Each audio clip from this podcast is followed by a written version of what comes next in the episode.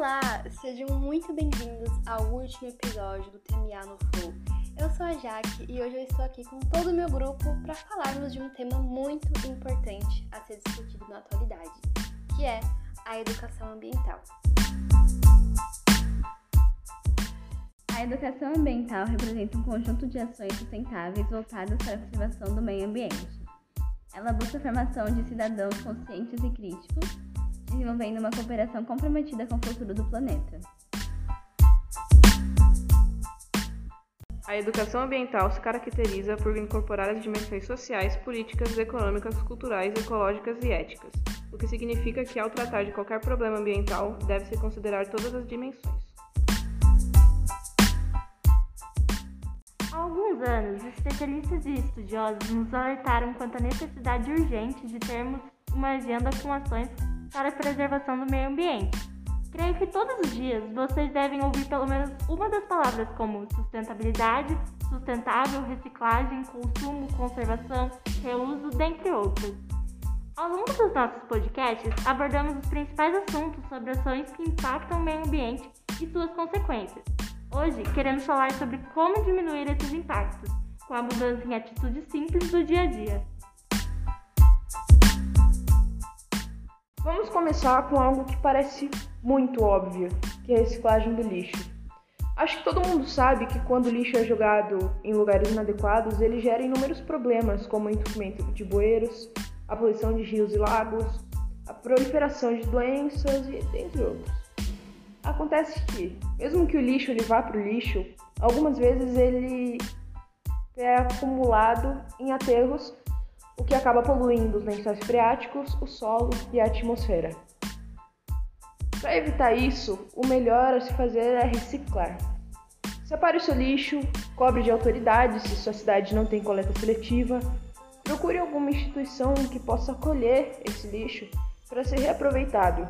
E sim, Dá trabalho, mas é por uma excelente causa. Afinal, a média de reciclagem no Brasil é de apenas 3% e está na hora de aumentar essa porcentagem. Além de plásticos serem os principais itens que acabam indo para dentro dos bueiros e trazendo consequências que já falamos aqui, elas ainda causam alguns outros problemas. O plástico, por ser uma substância não natural, é difícil de ser desintegrado pela natureza, poluindo por até 200 anos e causando muitos estragos.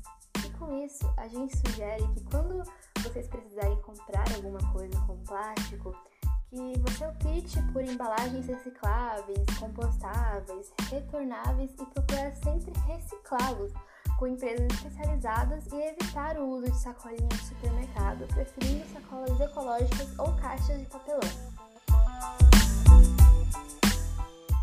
Diminuir o consumo.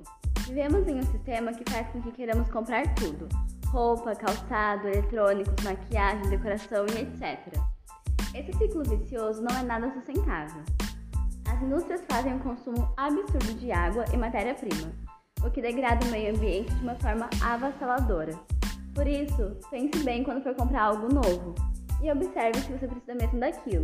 Que tal comprar só quando for descartar algum objeto que você já tem? Além disso, você pode doar as coisas que não te servem mais em vez de jogar fora. Fazer um consumo consciente.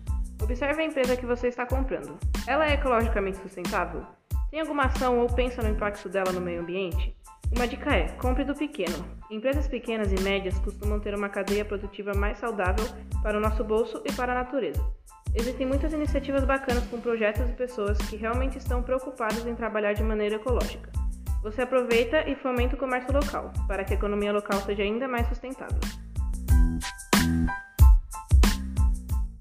Essas são algumas das ações que dá para se ter no dia a dia, mas se você quiser ajudar de uma maneira maior, existe a opção de se fazer projetos em conjunto com a sociedade. Aqui vão algumas dicas de projetos já feitos que podem servir de inspiração para serem feitos em outros lugares, inclusive onde você mora. Você pode procurar parceria de empresas, do estado, do seu município e até de uma escola. O projeto Muda Clima foi desenvolvido em Palmas, Tocantins. pela Fundação de Meio Ambiente em parceria com a Secretaria Municipal de Infraestrutura e Serviços Públicos. A finalidade do projeto é arborizar a cidade e fazer com que o clima melhore. Em dezembro de 2019, com o envolvimento de toda a cidade, foram plantadas mil mudas pelos jovens aprendizes, com a participação dos pais, da família e de parceiros do projeto. Coleta de crachás e cartões magnéticos é um projeto de reciclagem desenvolvido pela Diretoria de Sustentabilidade da Enel com o objetivo de coletar e triturar crachás e cartões magnéticos velhos e sem uso. Então, esses cartões são enviados para uma empresa parceira de São Paulo e depois transformados em agendas, réguas, marcadores de páginas, além de vários outros produtos.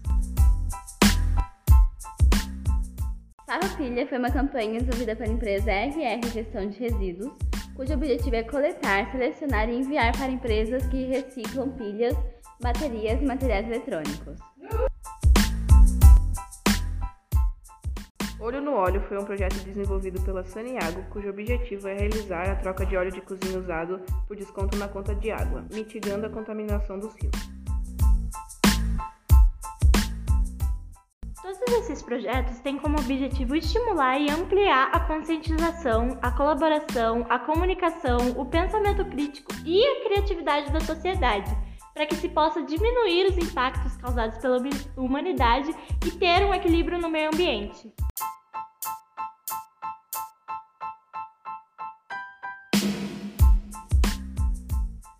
E esse foi o último episódio do nosso podcast. Se você gostou, compartilhe com seus amigos e familiares e nos siga nas redes sociais para ver os nossos conteúdos exclusivos. E nunca se esqueça: o meio ambiente conta com vocês.